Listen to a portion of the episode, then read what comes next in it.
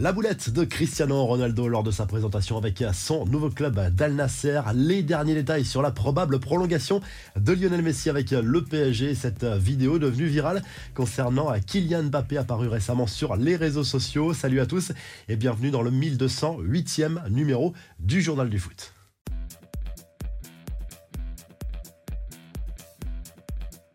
Cette fois, c'est fait, il va falloir s'y faire. Cristiano Ronaldo est officiellement un joueur d'Al Nasser en Arabie Saoudite. Après avoir passé la traditionnelle visite médicale, le Portugais a été présenté à son nouveau public dans un stade en délire rempli de 30 000 spectateurs. Il a profité d'un show son et lumière avant d'être rejoint sur la pelouse par sa famille.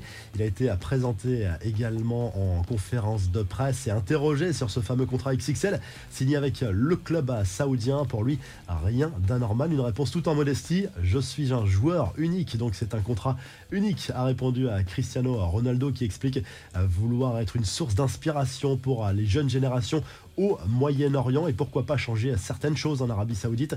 Au-delà du football, concernant le mercato, Cristiano Ronaldo a expliqué avoir eu des touches en Europe et notamment au Portugal, mais aussi aux États-Unis, au Brésil et même en Australie. Et Cristiano Ronaldo s'est fait remarquer également par une petite boulette lors de ce point presse. Il a parlé de son nouveau pays en se trompant en parlant de South Africa au lieu de South Arabia. On lui pardonne, le portugais s'exprimait en anglais lors de cette conférence de presse. Allez, on passe aux infos et rumeurs du mercato. À peine rentré en France, Lionel Messi refait parler de son avenir. La star du PSG pourrait rapidement prolonger dans la capitale française. Tout n'est pas réglé, mais c'est en très bonne voie pour le champion du monde qui souhaite rester à Paris une saison de plus au minimum. Un accord de principe a déjà été trouvé. L'idée du PSG, ce serait de tout boucler avant la fin du mois de janvier. En attendant, l'Argentin a repris l'entraînement avec les champions de France ce mercredi. Gérard Piquet, lui, pourrait déjà sortir de sa retraite deux mois après avoir annoncé qu'il raccrochait les crampons, le défenseur central de 35 ans pourrait finalement rempiler avec le FC Andorre, un club de deuxième division espagnole dont il est le propriétaire. Cela présente tout de même quelques difficultés sur le plan contractuel. Les infos en bref avec cette nouvelle vidéo de la finale de la Coupe du Monde France-Argentine filmée depuis les tribunes qui montre comment Cristiano Romero est venu chambrer Kylian Mbappé au moment du troisième but de l'Argentine en prolongation. Chambrer, le mot est faible, on est même plutôt sur de la provocation tant il se rapproche de l'attaquant des Bleus.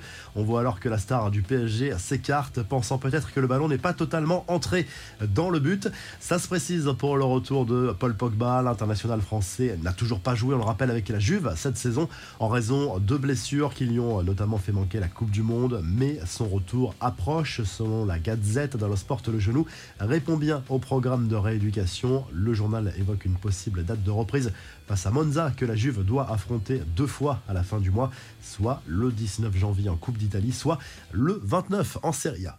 Allez, on termine avec la revue de presse. Le journal L'équipe se penche sur la probable prolongation de Didier Deschamps à la tête de l'équipe de France. Le sélectionneur des Bleus vise toujours un contrat jusqu'en 2026, jusqu'à la prochaine Coupe du Monde aux États-Unis, au Mexique et au Canada. Noël Legrette, le patron de la Fédé, lui voudrait plutôt un contrat jusqu'à 2024. C'est le principal point qui bloque pour le moment, mais les deux hommes devraient trouver rapidement un accord du côté de l'Espagne. Le journal AS revient sur la très difficile victoire du Real Madrid sur la pelouse de Cacereño, un club de 4 division espagnole. Les merengues qui se qualifient pour les huitièmes de finale de la Coupe du Roi dans la douleur. Carlo Ancelotti s'est plaint surtout de l'état de la pelouse au coup de sifflet final. Et du côté de l'Angleterre, le Daily Express Sport revient sur le choc de la 19e journée de Première Ligue entre Arsenal et Newcastle.